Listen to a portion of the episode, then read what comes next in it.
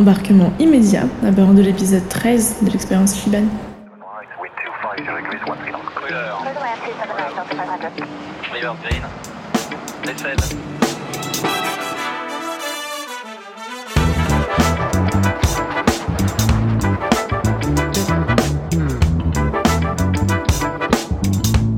Salut, je suis content de te retrouver sur un nouvel épisode de l'expérience Shiban. Le podcast où on te transmet la passion du vol en la faisant raconter par nos invités tous les 15 jours. Je m'appelle Sébastien et au nom de toute l'équipe derrière ce podcast, je te souhaite de passer un moment instructif, divertissant et inspirant. Aujourd'hui, j'ai le plaisir d'accueillir Antoine, commandant de bord chez Nolinor Aviation sur 737. Merci de passer un peu de ton temps avec nous aujourd'hui et bonne écoute. Nolinor Aviation est une des plus grandes entreprises de transport aérien spécialisées dans les vols commerciaux nolisés ou charter au Canada. Des vols à la demande donc, à opposer aux vols réguliers. C'est dans cette compagnie que tu es commandant de bord sur euh, Learjet 45, Boeing 737-200 et Boeing 737 classique. Mais même si on terminera cette interview du côté américain de l'Atlantique, on va le commencer du côté du vieux continent. Ton parcours, initié en Bretagne il y a 35 ans, ne te prédestinait pas vraiment à ton quotidien actuel. Enfant, depuis chez toi, tu levais les yeux vers les avions dans la vente arrière de Morlaix. Avec un papa contrôleur aérien dans la marine, tu avais déjà un pied dans l'aviation et tu as toujours su que tu voudrais voler plus tard. Premier vol de formation à 14-15 ans, PPL à 17 ans, tu t'es mis sur les bons rails rapidement. Après un an de prépa, où tu ne t'épanouissais pas plus que ça, tu postules dans la Marine nationale pour devenir pilote. Cependant, quelques péripéties plus tard, tu te retrouves finalement contrôleur aérien. C'est pas exactement ce que tu voulais, mais ça te va quand même, au moins pour un début de carrière.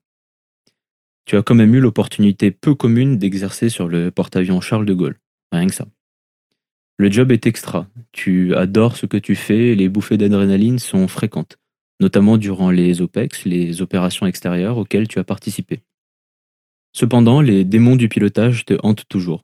Assez régulièrement, tu allais sur le pont d'envol pour voir les super étendards modernisés et les rafales se faire catapulter ou apponter. Avec tes collègues, vous regardiez aussi Ice Pilot, cette série télé-réalité qui raconte les aventures des pilotes dans le grand nord du Canada sur des vieilles machines telles que le DC-3, le C-46 ou le Lockheed Electra. J'ai moi aussi adoré euh, cette série et la recommande fortement à l'auditeur.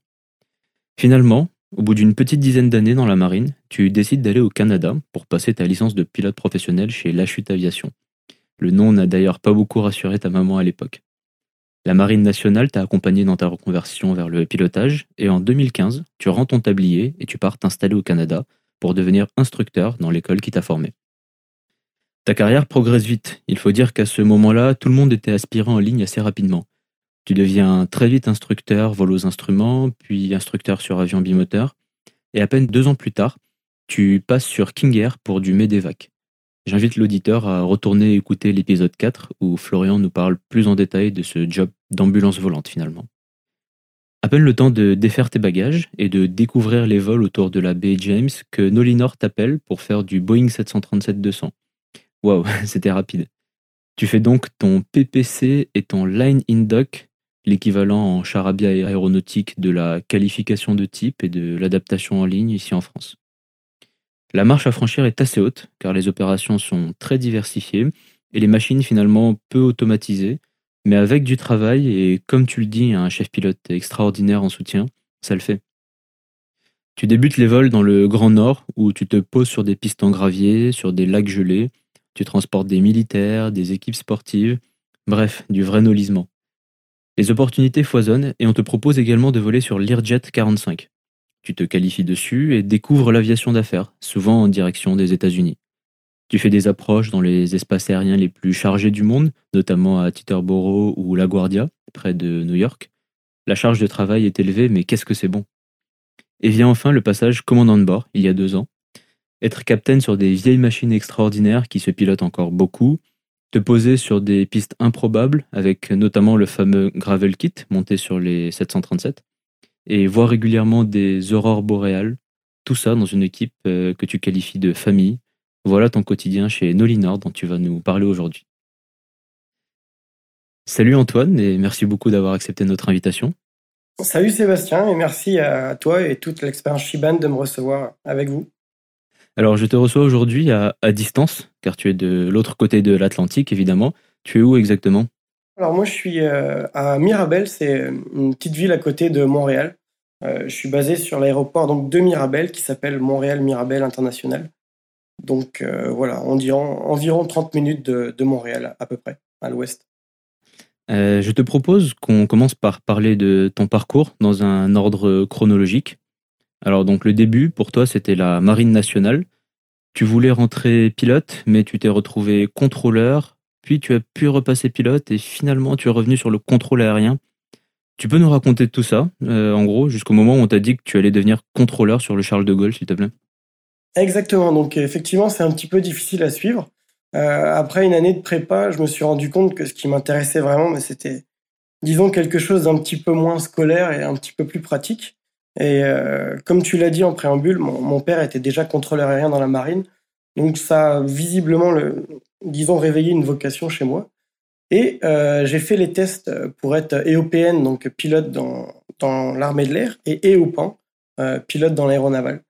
Et euh, finalement, donc j'ai fini par euh, faire les tests de présélection, etc. Je me suis un petit peu perdu dans les affres de la sélection et, des bureaux de recrutement de marine pour finalement me retrouver euh, contrôleur aérien. Donc ce qu'on appelle compta vulgairement dans, dans, la, marine. En gros, les spécialités sont, sont décrites avec un quadrigramme. Et avec compta, c'est pour contrôleur aérien. Donc voilà, après euh, quatre mois de classe à Brest, euh, à l'école de Mestrance qui forme les, euh, les officiers mariniers, j'ai suivi ce qu'on appelle une école de spécialisation. j'ai été à l'ENAC, en, gros, qui m'a formé contrôleur. Un lieu que tu connais bien, je crois. Et, Un petit peu.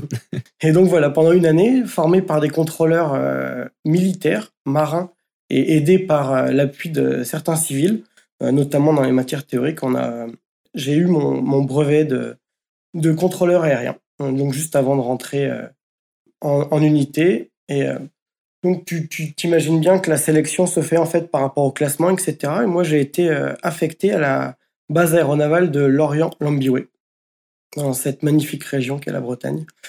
Et donc voilà, en novembre 2000, alors si je dis pas de bêtises, 2006, je suis rentré comme contrôleur aérien à Lorient.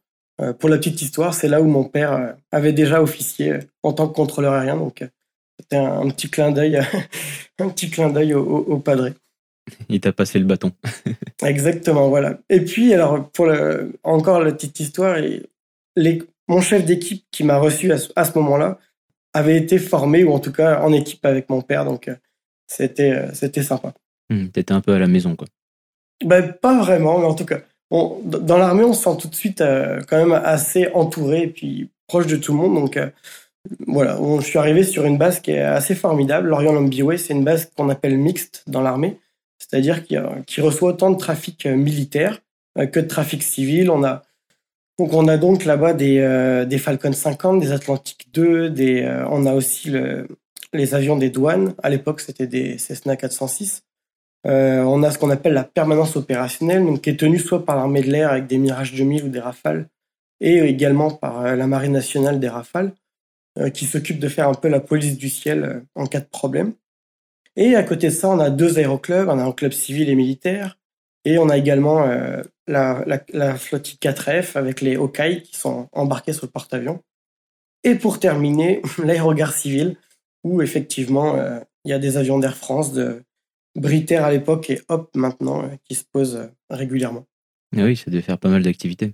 C'est ça qui m'a séduit effectivement sur une base, euh, une base mixte où on a accès à un trafic vraiment différent. Et notamment pour les contrôles aériens, c'est quelque chose qui est très intéressant. Et justement, j'avais une question sur la formation euh, de contrôleur dans la marine. Donc, tu nous as dit qu'il y a une partie qui se, qui se fait à l'ENAC. Mais ensuite, est-ce qu'il y a une spécialisation pour être déployé sur porte-avions ou est-ce que ça fait partie de la formation standard? Alors ça, ça vient après. Donc, euh, pour faire les choses de manière assez simple, pour le décrire de manière assez simple, un contrôleur qui arrive euh, en unité est souvent formé ce qu'on appelle au BIA ou bureau de piste. C'est là où on traite les plans de vol, la réservation des vols, etc. Euh, en gros, c'est un petit peu le centre de, pas de contrôle, mais disons là où toutes les opérations sont un peu gérées. Et c'est vraiment le premier travail qu'on va faire quand on est jeune contrôleur. C'est déposer les plans de vol et puis euh, analyser les vols, etc. Vérifier la météo, enregistrer les ATIS. Et ensuite, on est formé euh, comme contrôleur sol, c'est-à-dire que on est le contrôleur qui donne l'éclairance IFR, qui fait le roulage des avions sur les parties des les taxiways, pour ensuite faire contrôleur air. Donc là, c'est le contrôleur qui gère toute la partie euh, CTR. Et euh, après, on, passe les différents échelons, ce qu'on appelle à l'approche. Donc là où on peut faire contrôleur au radar, assistant, c'est celui qui prend l'éclairance auprès des centres de contrôle. Et puis, je te vais pas tout te raconter, mais il y a aussi toute la partie chef d'équipe, etc. Donc, c'est vraiment un, long cheminement, disons. Et donc, tu nous as dit que tu as été affecté à la base de Lorient et tu t'es porté volontaire en renfort pour le GAE, le groupe aérien embarqué sur le porte-avions Charles de Gaulle. Ça a tout l'air d'un métier extraordinaire, mais je t'avoue que j'ai pas une idée très précise de ce qu'est le job au quotidien. Tu peux nous en parler un peu, s'il te plaît? Alors, si on, doit reprendre ça de manière chronologique, c'est sûr que après avoir été affecté comme contrôleur aérien à Lorient, euh, j'ai postulé, donc j'ai repostulé pour faire EOPAN, donc pilote dans l'aéronaval. J'ai été sélectionné donc à l'EIP 50S pour ceux qui connaissent ça. Donc il y a déjà eu un, podcast par rapport à ça, donc on, on reviendra pas dessus. Euh, donc en 2007, je faisais partie de la promo 2007 Charlie. Donc été à l'enveloppe pendant euh, quelques mois pour la formation avant de me faire euh, évincer finalement et de revenir contrôleur aérien. Quand on m'a posé la question de ce que je voulais faire, si je voulais quitter les armées euh, ou prendre tout simplement un autre poste, un poste d'officier ou une spécialité différente, c'est assez naturellement que j'ai demandé à revenir contrôleur aérien. Que comme tu l'as dit euh, un petit peu plus tôt, c'est quand même une spécialité qui était vraiment intéressante et que je trouvais extraordinaire. Donc je suis revenu vers là et j'ai eu la chance d'être réaffecté à Lorient dans la même équipe où j'étais finalement. Et à, ce moment-là, euh, on m'a demandé ce que je voulais faire et j'ai dit que mon choix premier euh, serait le porte-avions Charles de Gaulle. Donc euh, j'ai eu la chance d'être sélectionné comme ce qu'on appelle renfort GAE. Donc renfort GAE, c'est ce, c'est donc c'est pas que les contrôleurs, c'est les mécaniciens, les, les armements, les pilotes qui vont renforcer le porte-avions quand il n'est plus à quai, quand il part en mer. Disons, il y a environ entre peut-être 1200, 1300 personnes qui viennent renforcer l'équipage de base du porte-avions euh, pour les opérations à la mer. Quand tu, quand tu pars en opération en tant que contrôleur sur le Charles de Gaulle, quel est, quel est ton boulot? C'est pareil qu'à terre finalement ou c'est très différent? Alors on est une vingtaine de contrôleurs environ. Euh, il y a beaucoup de choses qui se ressemblent. Donc on commence pareil par ce qu'on appelle le BIA. Ça s'appelle pas vraiment le bureau de piste, mais parce qu'il n'y a pas de piste, mais c'est plus le, BIA, bureau d'information aéronautique, où là on va bah, préparer ce qu'on appelle des packages pour euh, les pilotes euh, sur les terrains de déroutement, sur les zones, faire des demandes d'espace, des choses comme ça, et également le dépôt de plans de vol euh, auprès des organismes concernés. Ensuite, il y a un poste qui s'appelle la passerelle Avia qui est assez extraordinaire. donc, on est pour ceux qui ont déjà vu des vidéos du porte-avions, c'est la, petite passerelle qui où il y a ce qu'on appelle l'Avia qui gère toute la plateforme aéronautique donc tous les catapultages, appontages, que ce soit d'avion ou d'hélicoptère. Et nous, on est en gros l'assistant. On valide les, donc c'est un travail assez euh, assez simple. On valide juste les mouvements de départ, d'arrivée. On fait les tests radio des des pilotes de chasse. Et voilà. Donc c'est un poste qui est assez simple, mais on a la chance de pouvoir voir euh, tous les catapultages les appontages de jour comme de nuit. Donc c'est disons que c'est un, un premier poste très agréable. Quand tu es au contrôle comme ça sur le Charles de Gaulle, t'as vu sur l'extérieur ou t'es dans une salle avec des radars? Alors le seul poste auquel on aurait accès à, et vue à l'extérieur, ça serait le poste de passerelle aviation, comme je te disais. Mmh. Et sinon le poste de bureau d'information ou les postes de radar qui sont là, on n'a pas, pas de hublot du tout, donc euh, aucun accès euh, à la lumière du jour. D'accord. Et sur ces trois postes-là, euh, tu es affecté à un seul pendant un certain temps ou tu tournes chaque jour? On tourne tous les jours, il y a des cartes qui sont faits par les chefs d'équipe. Disons que les jeunes contrôleurs sont souvent euh, affectés au BIA et à la passerelle aviation. Et ceux qui ont un petit peu plus d'expérience, parce que ça prend un, cours supplémentaire qu'on appelle le cours radar, euh, ceux-là sont affectés au CCA, Centre de contrôle d'approche. Euh, donc là, effectivement, c'est une, petite salle noire tout exiguë avec cinq radars pour des postes différents. Là, là, par contre, c'est effectivement dans le noir complet. D'accord. En, 2008, le Charles de Gaulle est entré en cale sèche à, Toulon pour un arrêt technique majeur. un hyper, on appelait ça à l'époque, une indisponibilité périodique pour entretien et réparation. Ça a duré quasiment deux ans. À la suite de ça, il a fallu requalifier toutes les personnes qui travaillent sur le bateau, notamment les contrôleurs et les pilotes. Alors où est-ce que vous faisiez ça? Comment? Et quelles étaient les difficultés associées? Alors euh, effectivement, donc en 2008, euh, l'IE sorti d'Hyper. C'est un gros challenge parce que un petit peu comme en aéronautique dans les armées, tu t'en doutes bien, c'est c'est quelque chose qui est très réglementé, etc. On peut pas juste repartir en mer et puis dire que tout va bien se passer. On a ce qu'on appelle des entraîneurs qui sont euh, ben, fournis par la marine finalement, qui viennent évaluer nos compétences, mais dans tous les secteurs du bateau. Quand on parle d'équipage, ça prend tout son sens euh, à ce moment-là parce que c'est vrai que on va autant tester euh, les pompiers qui vont éteindre un feu ou arrêter une voie d'eau, etc que euh, la délivrance d'armes nucléaires, que euh, les les catapultages et les appontages. En gros, tout, est testé. Vraiment, euh, une simulation d'attaque nucléaire, des choses comme ça. Il y a des scénarios très précis, on a tous un rôle très précis, et les entraîneurs vérifient ben, qu'on remplit tous les critères pour valider cet exercice-là. Et en tant que contrôleur, euh, toi, tu, quel était ton, ton programme de réentraînement? Tu me disais que vous faisiez ça parfois au large de, de Toulon, en, Méditerranée. Euh, est-ce qu'il y a des, des, challenges particuliers au fait de faire ça à cet endroit-là? Exactement. Alors, c'est sûr que hum, quand les pilotes, euh, les pilotes sont entraînés sur Terre, c'est-à-dire qu'il y a ce qu'on appelle les appontages simulés sur piste de l'ASSP, qui permet aux pilotes d'acquérir ben, certains réflexes, etc mais euh, alors, je peux pas vraiment parler parce que j'étais pas dans le cockpit, mais j'imagine que ça ne se, ça, c'est pas aussi simple que ça. Et puis le, le vrai baptême du feu, c'est en mer, avec un bateau qui bouge euh, en moyenne à 20-25 nœuds, puis, euh, et puis des petits mouvements de pont avec dû à la houle, etc. Quand on fait ces entraînements-là, il y a les pilotes qui sont requalifiés, les pilotes d'expérience, les Shiban, comme on pourrait dire via avec ton, ton podcast, et le, les jeunes pilotes qui, eux, n'ont jamais été qualifiés euh, donc c'est sûr que comme tu le disais, on se mettait proche de Toulon, en tout cas en Méditerranée. Pourquoi? Parce qu'il faut ce qu'on appelle un terrain de déroutement. Euh, bah, tu te doutes bien qu'une des particularités des avions de chasse, c'est d'avoir une autonomie qui est quand même assez faible. Euh, donc on veut avoir des terrains de déroutement, c'est-à-dire des aéroports où aller si jamais soit euh, on a un peu moins de carburant, soit la météo se dégrade, soit il y a un problème technique, des aéroports qui sont relativement proches. Donc hier étant une base aéronavale, on préfère être proche de cette base-là puisque ben, les contrôleurs connaissent nos, connaissent nos méthodes de travail.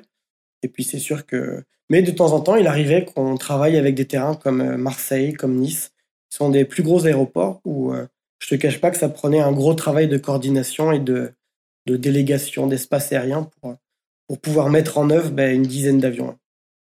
Alors le, le, but de ce réentraînement, c'est donc que le bateau soit opérationnel. Et euh, donc ensuite, euh, tu as vécu plusieurs opérations extérieures sur le bateau, euh, la Libye, l'Afghanistan. Est-ce que tu peux nous embarquer avec toi dans un de ces déploiements et nous expliquer comment se passait ta vie au quotidien, la gestion du stress, de la relation avec les autres, de l'éloignement de la famille, etc. Alors, c'est pour certains, c'était un peu une corvée, pour d'autres, c'était le plaisir de l'année de partir en opération extérieure. Donc effectivement, après une longue période de réentraînement, je me rappelle plus exactement, mais je pense que ça a duré pas loin d'une année, on a pu euh, bah, partir, être déployé, comme on dit, un déploiement. Euh, donc ce qu'on appelle le GAN, groupe aéronaval, c'est pas composé uniquement d'un porte-avions, même si le porte-avions est censé être la, pièce maîtresse, un peu comme dans un équipage, chaque euh, membre est important, et on était souvent suivi par un des frégates anti-aériennes, frégates anti-sous-marines ou les frégates multimissions plus récemment, un pétrolier ravitailleur et des sous-marins. Donc c'est sûr que c'est tout ce groupe aéronaval euh, bah, se déploie. On traverse souvent la Méditerranée, souvent pour mettre à profit ces périodes qui sont des périodes finalement de transit. On faisait des exercices avec les forces alliées, donc c'était pas rare de faire des exercices avec l'armée de l'air en Corse, avec les Italiens au, au sud de la botte et puis après avec euh, avec d'autres pays, les, les, Grecs, etc. Pour euh, parce qu'on est quand même un, comment dire une on est inscrit euh, dans les forces européennes, etc. Dans l'OTAN. donc ça permettait de réentraîner un petit peu tout le monde et de voir ce qu'ils appellent plus communément l'interopérabilité. Donc voilà, on traversait souvent la Méditerranée pour aller vers le canal de Suez. Ensuite, on passait le canal de Suez, qui a récemment été bloqué. Hmm. Mais donc c'est ça, donc le canal de Suez, euh, pour ensuite s'arrêter à Djibouti, mer Rouge, etc. Et euh, on allait au sud du, Pakistan pour se positionner là et puis envoyer nos avions via des corridors en Afghanistan. Donc ces missions-là sont entrecoupées de, ce qu'on appelle d'escales. C'est aussi la beauté de la marine, c'est un peu pour ça qu'on s'engage initialement. On dit souvent que avant d'être contrôleur aérien, on est euh, marin et qu'avant d'être marin, on est militaire. Mais c'est un petit peu ça, mais c'est sûr qu'on choisit quand même, euh, je pense, les choses qui nous intéressent vraiment. Et moi, j'avais, euh, notamment étant breton, un petit attrait pour, pour la marine et, les escales. Tu, tu, les faisais à Djibouti, il y en avait ailleurs, j'imagine. Ça, ça se passe comment une escale? Ça dure combien de temps? Alors une escale dure 4-5 jours. Le bateau ne s'arrête évidemment pas pendant, pendant ce temps-là, puisque c'est quand même c'est entre 1800 et 2000 personnes qui sont là, donc il faut faire ce qu'on appelle les corvées euh, vivres pour ramener la nourriture.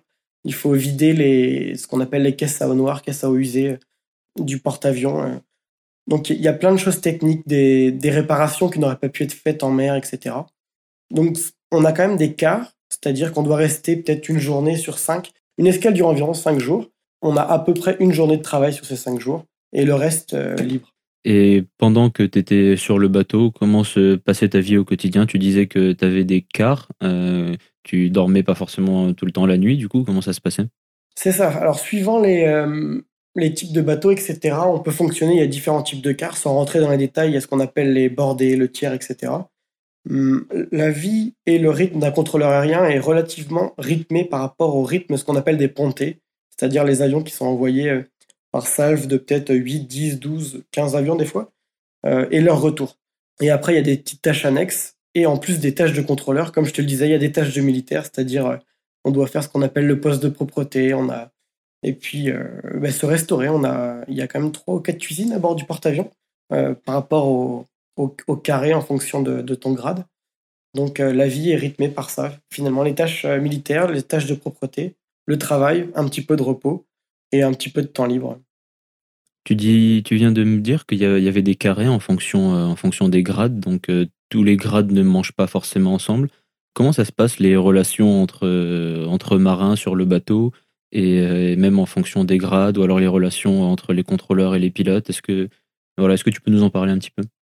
Alors comment dire Je dirais que effectivement, donc quand tu dis que les marins ne mangent pas forcément ensemble, non, c'est sûr, ça ne mange pas il y a euh, ce qu'on appelle les officiers supérieurs, les officiers subalternes, les officiers mariniers et les équipages. Et c'est vraiment des carrés distincts.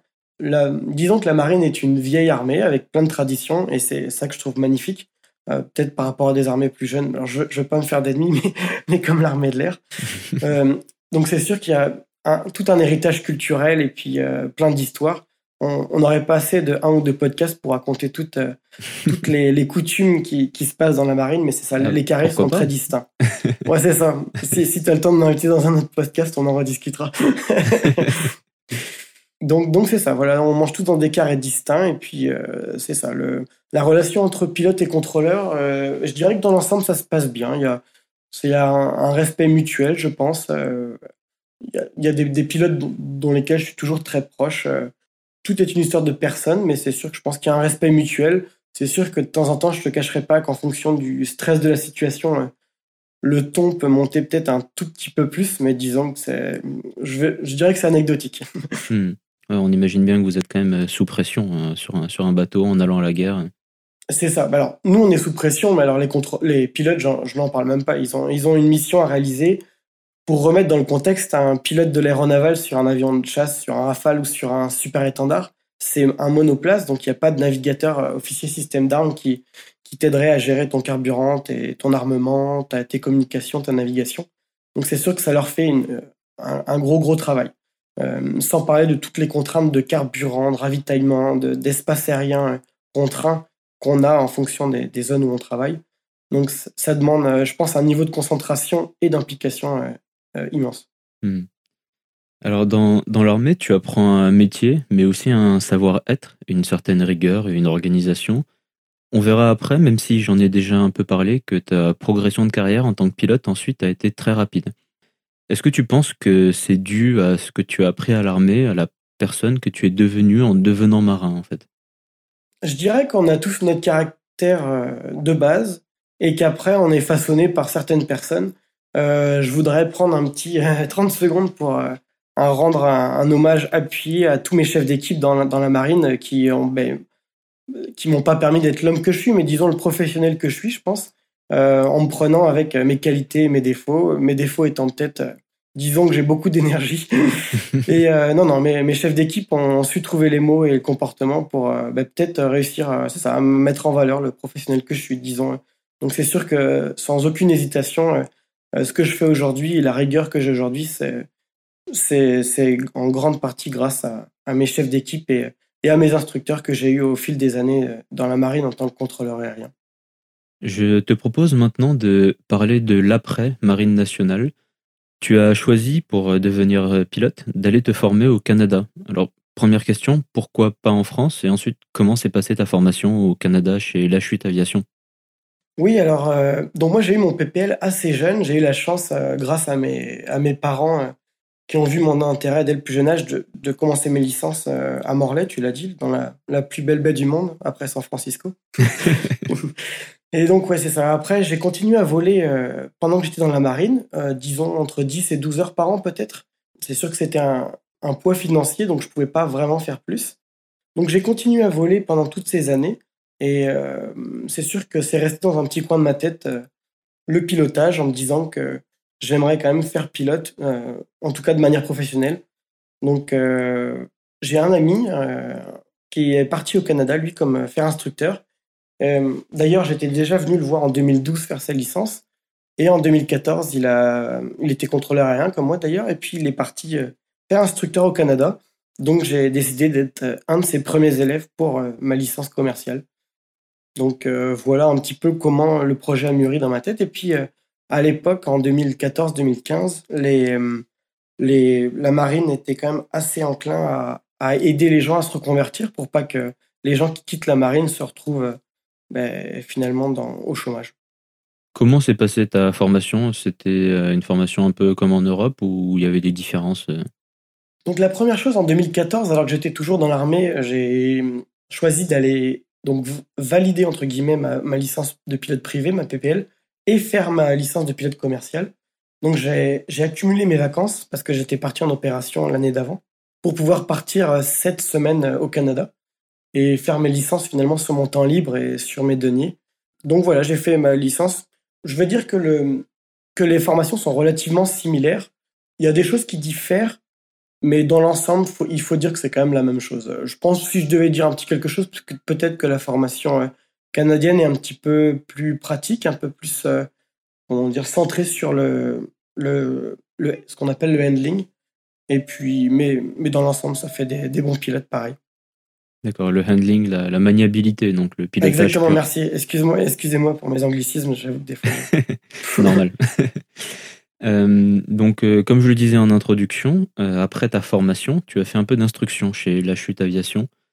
Tu as ensuite fait de l'évacuation sanitaire sur King Air. Bon, on va pas forcément revenir là-dessus parce que ça a été traité dans l'épisode 4 avec Florian.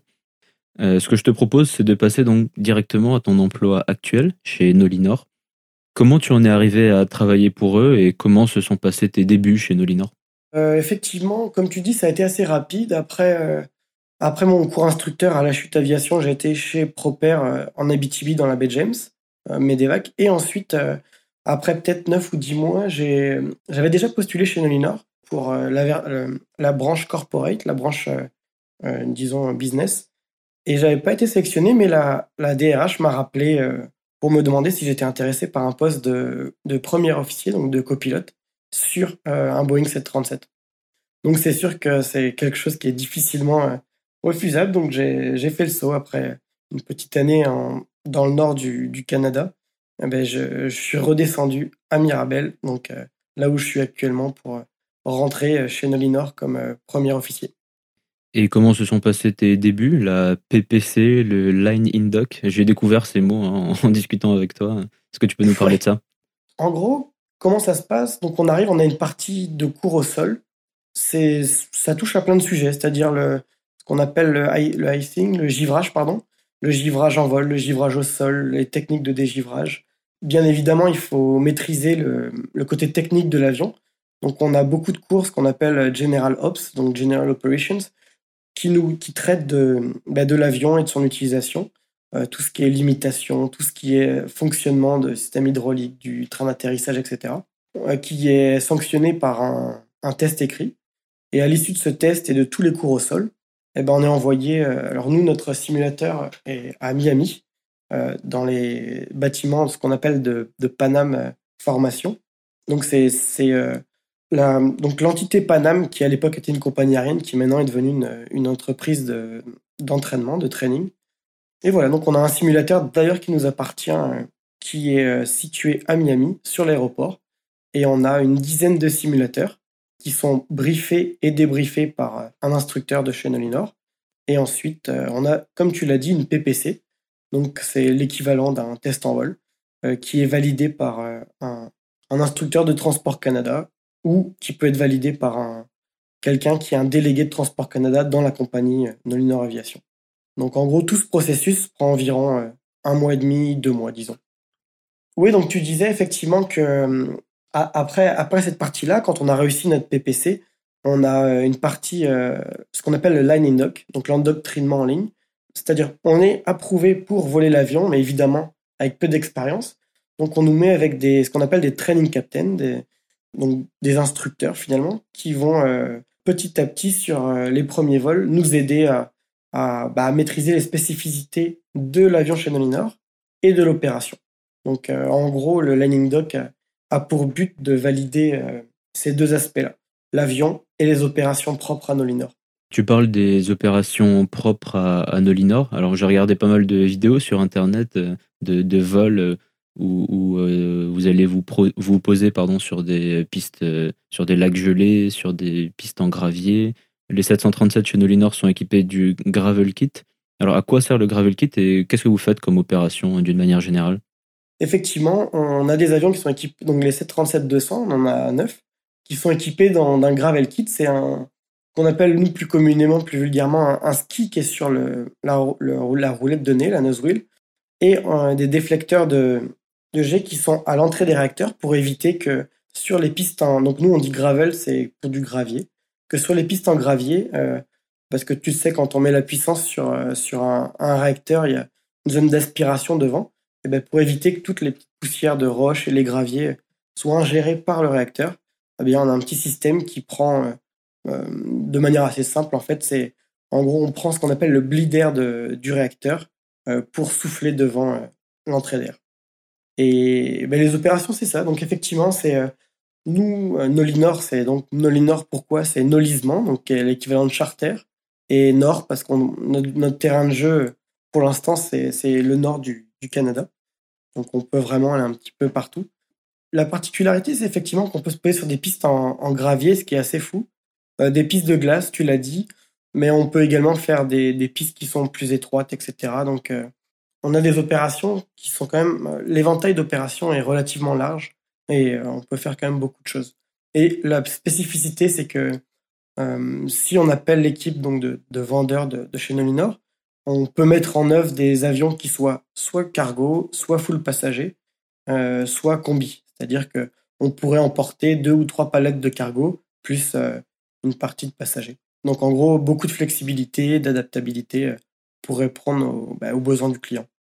Ça doit être vachement intéressant, ça, en tant que pilote, de faire des vols un peu challengeants comme ça. Comme on disait tout à l'heure, moi j'ai été un petit peu bercé par la série Ice Pilot. C'est qu'on regardait sur notre temps libre sur le porte-avions. Et euh, c'est sûr que je me suis toujours dit, waouh, quel métier ils ont. Les machines sont magnifiques. Mais j'avoue que le 737-200, maintenant, évidemment, il aura une place particulière dans mon cœur, mais les opérations sont extraordinaires. Je, pourrais t'en raconter tellement, c'est sûr que on n'est on pas cantonné aux pistes de gravier. C'est sûr qu'on travaille pour des compagnies minières qui ont besoin d'amener des travailleurs et du cargo dans le nord, euh, dans des zones un petit peu reculées, ce qu'on appelle le, le Nunavut. Euh, une magnifique région du Canada, vraiment très au nord de la baie, la baie James et de la baie d'Hudson.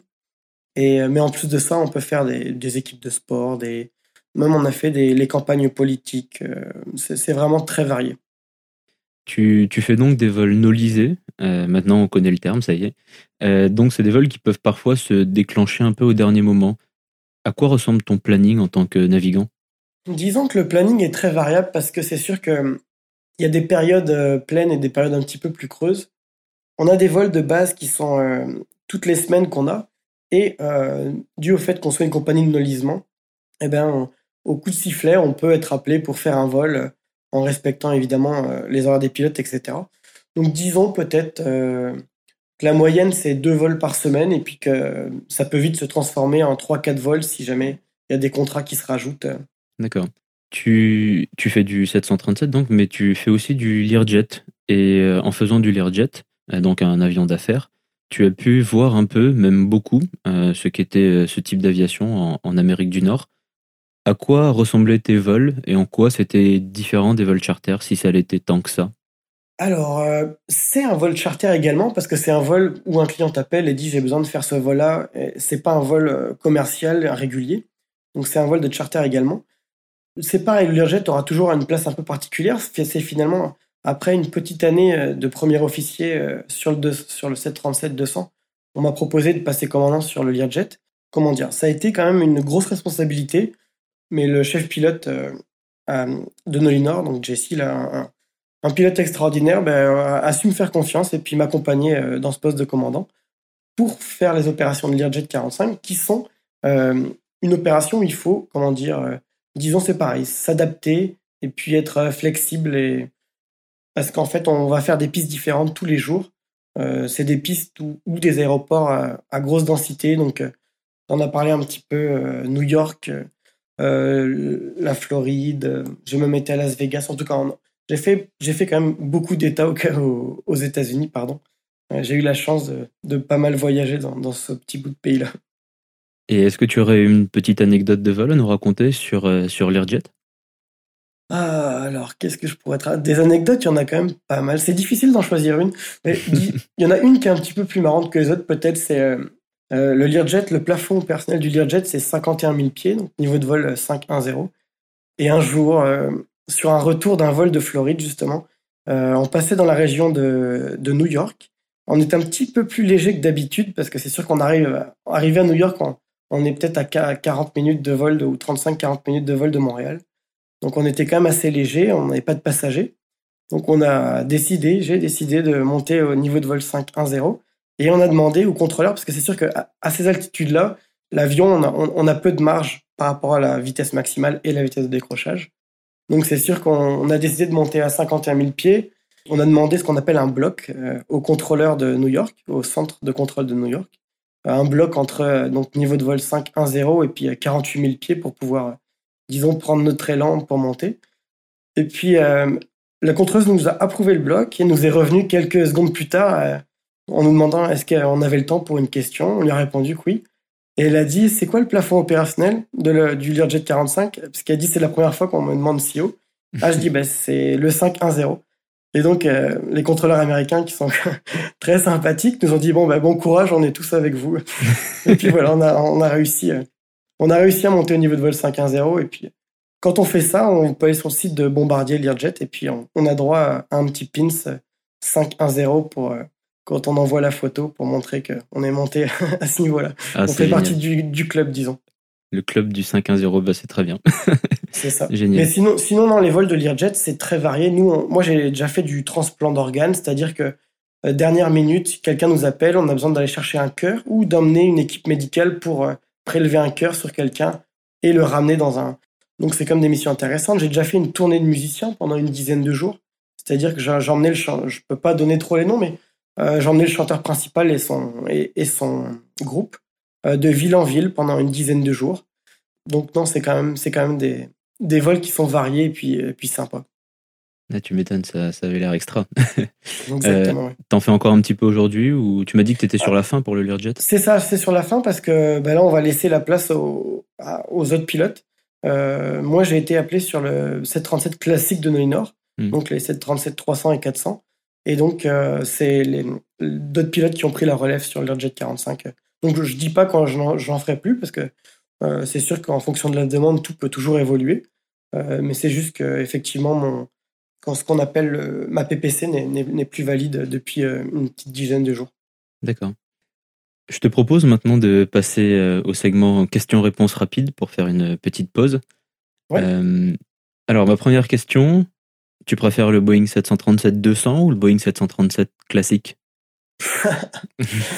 aïe, aïe, aïe, alors ça, c'est ça, c'est marrant que tu me poses cette question parce que c'est la, question qu'on se pose tous dans les cockpits parce que beaucoup de pilotes sont double qualifiés. Mhm. Et, puis moi, je dois t'avouer que avec euh, sans aucune hésitation, c'est le 737-200. D'accord. Pourquoi? Alors, le 737 classique est magnifique. Il est automatisé, il est beaucoup plus simple à utiliser, etc. Mais hmm, je sais pas. Le 737-200 aura vraiment une place toute particulière dans mon cœur. Et puis, euh, j'avoue que j'aime les opérations cargo, j'aime les opérations euh, euh, qui sont liées au 737-200. D'accord. Alors là, on va prendre, on va dézoomer un tout petit peu. Boeing 737 en général ou Learjet? Hmm, Les opérations Learjet sont formidables, mais encore une fois, je pense que les opérations du 737-200, les pistes de glace, et puis ce qu'on fait au jour le jour avec notre équipage, je, je pencherai encore une fois pour le 737-200. Ok, bon, on a compris que tu aimais bien le 737-200. Ensuite, euh, tu préfères regarder les avions à ponter ou euh, regarder Ice Pilots dans la salle de repos? Là, sans aucune hésitation non plus, c'est voir les avions à ponter. Jusqu'au euh, dernier jour, même après 8 ans, ou 7, 8 ans, 9 ans de porte-avions, ça, ça, me faisait un petit pincement et, j'avais les yeux qui brillaient quand je voyais un appontage ou un catapultage. Donc, donc, donc c'est ça. C'est le pont d'envol sans aucune hésitation. Hmm.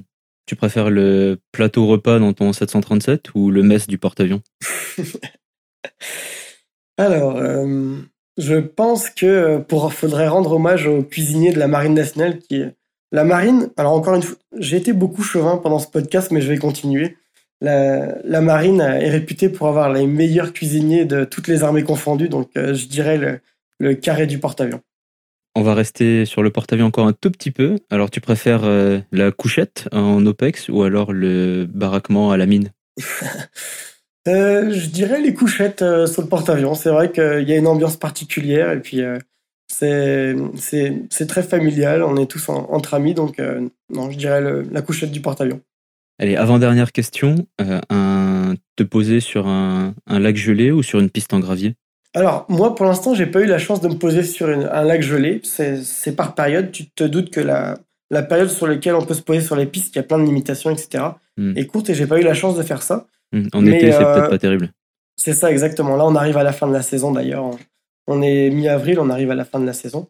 Une piste en gravier, c'est quand même assez, c'est quand même assez fou. Donc, euh, quand on arrive en finale et qu'on voit pour la première fois cette petite piste, parce que c'est rarement des pistes de 10 000 pieds et de 200 pieds de large. Donc euh, on se dit que c'est quand même assez impressionnant. 3000 euh, mètres de long, 60 mètres de large, je traduis, c'est ça? C'est ça exactement, excuse-moi, oui, je parle en pied. Et dernière question, tu préfères contrôler des rafales sur le Charles de Gaulle ou poser toi-même ton 737 sur la piste en gravier? J'imagine que tu te doutes de la réponse, mais se poser, se poser euh, sur une piste en gravier, non, ça, ça, ça, remporte mes faveurs sans, sans, sans trop d'hésitation non plus. D'accord. Eh bien, merci pour euh, tes réponses. Tu me disais que, que l'ambiance chez Nolinor était extraordinaire et que ça te rappelait un peu la marine au final. Pourquoi? On en a parlé souvent, mais c'est sûr que la flexibilité, l'adaptabilité, ça demande, euh, ça demande un travail d'équipe. C'est-à-dire que euh, c'est difficile d'être euh, perso dans, dans ce type de, de domaine-là parce que nous, quand je voyage, disons en Boeing 737-200 par exemple, et qu'on fait un contrat sur lequel on a été appelé dernière minute, ou même euh, qui est prévu, mais on a nos agents de bord, donc on a deux, trois, quatre agents de bord, un mécanicien qui est toujours avec nous, donc lui s'assit sur le, sur le, le jump seat juste derrière nous, et il est là pour nous aider, pour nous conseiller si jamais on a, par exemple, des fois des, des petits pépins techniques, ce qui peut arriver, ou même au sol, pour nous aider à la, gestion des opérations au sol. Et donc, sans toutes ces personnes-là, sans oublier évidemment euh, les mécaniciens qui restent euh, à la base et puis les gens de bureau, euh, ben, l'opération ne tournerait pas. Donc, c'est vraiment un travail d'équipe et c'est une petite famille, disons. On, on, va revenir un tout petit peu en arrière, si tu veux bien, pour parler de ton passage commandant de bord. Euh, ça se passe peut-être pas de la même façon qu'en Europe. Alors, est-ce que tu peux nous expliquer quel est le processus pour euh, passer de premier officier à commandant de bord? Alors, le processus, déjà, ça passe par, bah, c'est le choix du chef pilote. quand un poste s'ouvre ou quand il est temps de, bah, de, de, faire monter les gens, le chef pilote interroge les, commandants qui sont déjà en place pour savoir qui, selon eux, est à même de, bah, de ce qu'on appelle passer à gauche, hein, assez communément, donc de, de, prendre un poste de commandant. Et puis les gens donnent leur avis en, par rapport à ce qu'ils ont vu sur les premiers officiers, etc. Ensuite, bah, c'est un entretien avec le chef pilote qui t'annonce que, bah, déjà, il te pose la question, est-ce que tu veux être commandant? Et puis, euh, ensuite, il te dit, ben voilà, tu as été choisi, euh, et puis il te donne un petit peu, comment dire, ce qu'on appelle la timeline, les échéances, disons, de, de ce qui va se passer, quand est-ce que tu vas aller en simulateur, comment tu vas être entraîné, etc. Sur le Learjet, c'était mon premier poste, donc euh, c'était un nouvel avion, c'était peut-être un petit peu moins évident, même si c'est un avion qui est plus facile à piloter, sûrement des opérations peut-être un petit peu plus faciles. Le fait que ce soit un nouvel avion, c'était un, challenge en soi. Euh, sur le Boeing 737, à peu près peut-être deux, trois mois après être passé commandant sur le Learjet, mon chef pilote m'a reçu pour me dire que, que j'allais passer commandant finalement, ça s'est quand même bien passé puisque bah, c'est sûr que j'avais quand même peut-être une année, une année et demie, deux ans de, de premier officier sur le 737. Donc j'ai quand même vu pas mal d'aspects du travail. Et puis euh, il faut dire que chez Nolinor, les commandants sont quand même euh, vraiment dans la formation et puis dans le partage. Donc euh, bah, on peut voir un peu comment ils travaillent, comment ils fonctionnent et puis essayer de se projeter.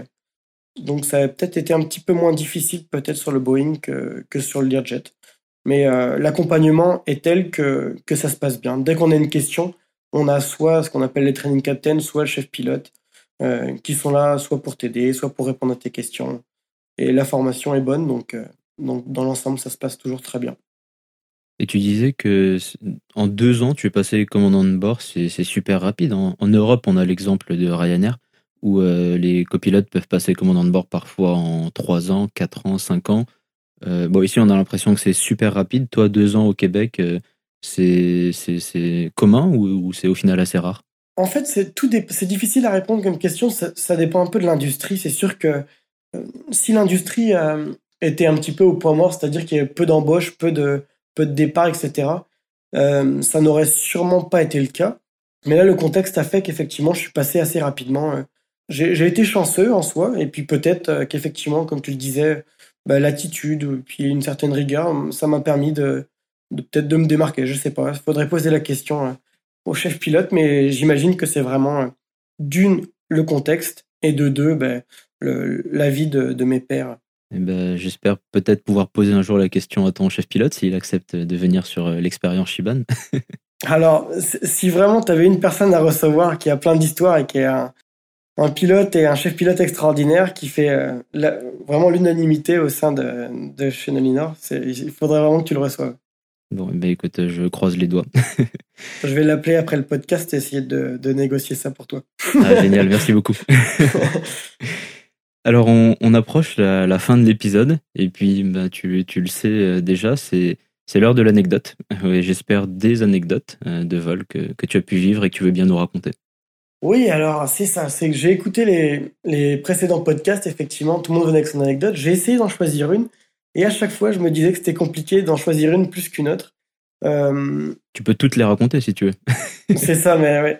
Non, c'est ça, mais des petites histoires qui te sont arrivées, c'est ça. Moi, je vais, je vais, je, ce que je vais faire, c'est que je vais t'en raconter une sur, euh, sur les différents avions sur lesquels euh, j'étais. Donc, peut-être en commençant par le Boeing. Euh, c'est une petite histoire. Euh, donc, j'étais commandant peut-être depuis euh, un petit, un mois, disons, sur le Boeing. Et la chef des agents de bord, ce qu'on appelle chez nous la CSM, m'appelle pour me dire que qu'un passager, euh, qu'un passager se sent pas très bien, etc. Donc, je dis bon, ok, ça, arrive de temps en temps. Donc, pour nous, c'est pas vraiment. Elles, elles, prennent les constantes, elles prennent soin de lui, et puis ça s'arrête là. Puis là, elle me rappelle pour me dire qu'il était vraiment pas en forme. Et donc, finalement, la, je prends la décision, la décision est prise de, ben, de revenir, euh, de se redérouter pour une raison médicale, donc ce qu'on appelle un MEDEVAC finalement. On s'est dérouté, euh, revenu sur notre point de, de, départ après un petit 45 minutes de vol, et il s'avérait que la personne en fait était en train de faire une, euh, une crise cardiaque. Donc euh, l'agent de bord qui a qui entre guillemets fait l'appel et puis qui m'a alerté sur ce sujet-là, ben, a plus ou moins sauvé la vie de ce, monsieur-là, puisque à, à l'hôpital, ils nous ont dit qu'ils faisaient une crise cardiaque à ce moment-là. Donc ça, c'est la petite histoire de, du Boeing. Ah, ça doit être assez gratifiant de, voilà, d'arriver à prendre une décision qui, qui, qui mène à, à, une bonne résolution du problème.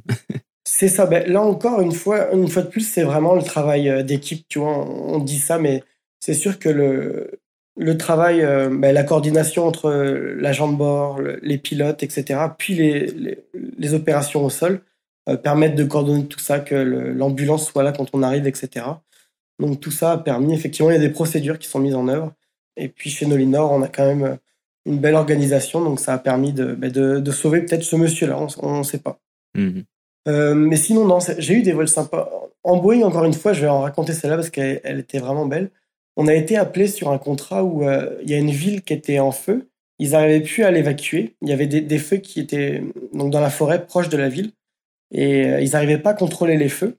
Donc on a été appelé là-bas pour amener des pompiers et évacuer la ville. Donc, euh, on est arrivé en 737. Toutes les approches étaient désactivées parce qu'il y avait trop de fumée, etc. Donc, on a dû faire une visuelle en arrivant là-bas. On est arrivé, il y avait un, comme un balai aérien avec tous les Canadiens les hélicoptères qui, qui essayaient d'éteindre les feux, euh, qui étaient peut-être à un ou deux nautiques de, de l'aéroport. Donc, c'était un vol assez impressionnant, ça. J'avoue que c'est le type d'opération euh, qu'on peut avoir chez Nolinor. Donc, c'est ça, c'est vraiment intéressant. Incroyable, difficile à vivre ailleurs. C'est ça, exactement. Sans être à la sécurité civile ou. Exactement, exactement. Non, on a, on a, on a vraiment le, la chance d'avoir des vols qui peuvent être euh, vraiment extraordinaires.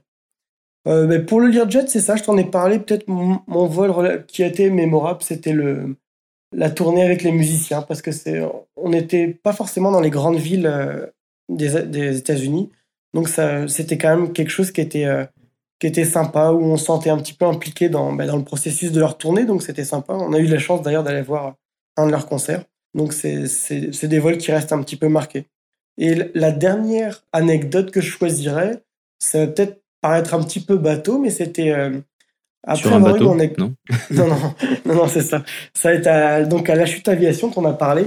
Donc la chute, c'est une école qui est, qui est formidable, qui m'a permis de faire plein de choses. D'ailleurs, je suis toujours instructeur là-bas. Euh, même 5-6 ans après, ça prouve à quel point euh, c'est une école qui a gagné beaucoup de trophées, notamment de meilleure école de pilotage au Québec. Quand j'ai eu mon cours instructeur, mais mon, mon, examen d'instructeur en vol, euh, mes parents sont venus me, me, voir au Canada, au Québec. J'ai emmené donc mon père qui a sa licence de pilote privé à l'Aéroclub de Morlaix. Et j'ai pu emmener mes parents voler, faire un tour, ce qu'on appelle un circuit Ville-Marie. C'est un survol de la ville de Montréal, notamment des seuils de piste de Montréal-Trudeau, et du centre-ville. On peut survoler ça à 1500 pieds. C'est et de nuit, c'est extraordinaire. Euh, donc même ma mère, qui n'était pas vraiment rassurée en avion, a trouvé que c'était un vol extraordinaire.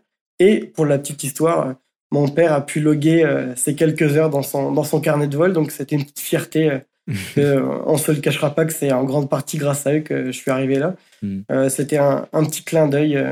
donc voilà, ça reste dans mes vols mémorables, mais c'est ça. Les vols, c'est des, disons des vols particuliers avec on, tu l'as dit, on voit des aurores boréales, on fait des contrats où on a vu des ours polaires, des choses comme ça. moi, je me suis même posé sur une piste qui faisait 80 euh, pieds de large en Boeing 737. Donc 80 pieds, ça doit faire 20, euh, 25 mètres, disons. Ouais, 25 mètres. Euh, en Boeing 737. Donc c'est des choses qui restent marquantes comme ça, mais qui des petites histoires, des petites anecdotes. Merci d'avoir partagé ces, ces, moments avec, avec nous. Mon avant-dernière question, parce qu'on se rapproche inexorablement de la fin de l'épisode. Tu as été donc contrôleur dans la Marine nationale sur porte-avions. Aujourd'hui, tu es commandant de bord en ligne sur vol charter. Tu as fait de l'aviation d'affaires et en plus de ça, tu continues à faire de l'instruction sur euh, avions légers. Avec le recul, est-ce que tu changerais quelque chose à ton parcours? Là encore, ça va peut-être paraître un petit peu euh, niant disons, mais je pense qu'on apprend autant de ses erreurs que Donc même s'il y a des choses que je l'aurais pas bien fait, etc., ça a forgé le, le, caractère que j'ai maintenant, puis le pilote que je suis maintenant. Donc je pense pas. Je pense pas. Je pense pas que je changerais quelque chose. Il euh, y a une chose qui est vraiment importante. Par contre, ça, je suis peut-être pas assez revenu dessus, mais euh, l'aviation, c'est vraiment une histoire de personnes et de rencontres. Et je ne peux que remercier euh, ben, tous les gens qui ont façonné, puis qui ont ponctué, disons, ma, ma, carrière, ma passion aéronautique. Donc ça part de, ben, évidemment, mes parents, à mon premier instructeur Xavier, puis un petit peu tous les gens que j'ai rencontrés au fil de ma carrière, à La Chute, chez Proper, mon chef pilote chez Nolinor. Sans ces gens-là, évidemment, je ne serais pas là où je suis. Et c'est sûr que c'est peut-être pour ça aussi que j'essaye de continuer l'instruction parce que je pense que c'est important de transmettre ben, d'une aux nouvelles générations, mais aux gens passionnés aussi. D'ailleurs, j'en profite pour vous féliciter tous l'expérience Shiban pour la qualité et puis euh, les, toutes les histoires qu'on peut, qu'on peut vivre à travers vos podcasts. Et merci beaucoup. On fait ça pour ça, pour, euh, pour l'humain, pour euh, transmettre de l'expérience et voilà, juste pour passer des bons moments entre fans d'aviation. C'est ça, exactement. J'aurais, adoré avoir ça quand j'avais 10-15 ans, à pouvoir écouter vos podcasts et, et un petit peu m'inspirer ben, des, des, différents profils que vous avez eus. Espérons que ça sera utile du coup à certaines, certains de nos auditeurs qui, qui ont 10 ou 15 ans aujourd'hui. On, verra. ouais, c'est ça, oui. Est-ce que, pour terminer cette euh, discussion, est-ce que tu aurais un mot de la fin, un conseil pour l'auditeur qui voudrait faire comme toi ou voilà, Est-ce que tu aurais un mot pour terminer cette discussion? Oui, alors euh, moi, la petite phrase que je dirais, le petit mot, le petit conseil, c'est vraiment bah, de ne pas abandonner parce que le métier de l'aéronautique, c'est un métier qui est contraignant, il ne faut pas se le cacher. Il y a beaucoup de, beaucoup théories, beaucoup d'apprentissage, beaucoup d'étapes. Il y a des phases où on est peut-être un petit peu plus, euh, pas déprimé, mais disons découragé peut-être, euh, devant la tâche qui, qui, ben, qui, qui se, se, dresse face à nous. Mais il faut pas baisser les bras, c'est tellement magnifique.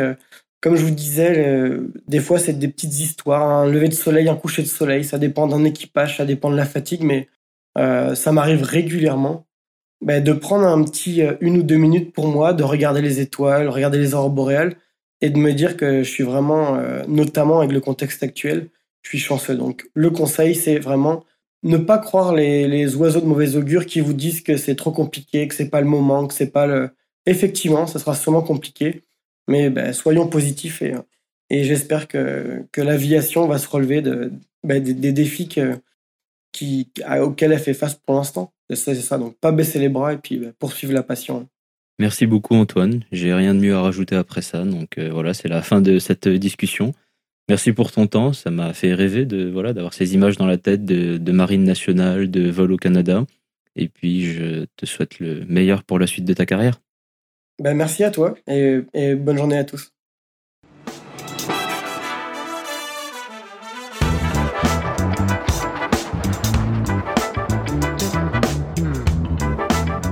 Ça y est, c'est fini. Merci beaucoup d'avoir écouté cet épisode de l'expérience Shibano. J'espère qu'il a été instructif, qu'il t'a inspiré ou au moins diverti. Si c'est le cas, suis-nous sur ta plateforme de podcast préférée sur les réseaux sociaux, mets-nous 5 étoiles et un commentaire gentil si le cœur t'en dit, et n'hésite pas à parler de nous autour de toi. On se retrouve dans 15 jours pour une nouvelle discussion avec un invité passionnant, et en attendant, porte-toi bien.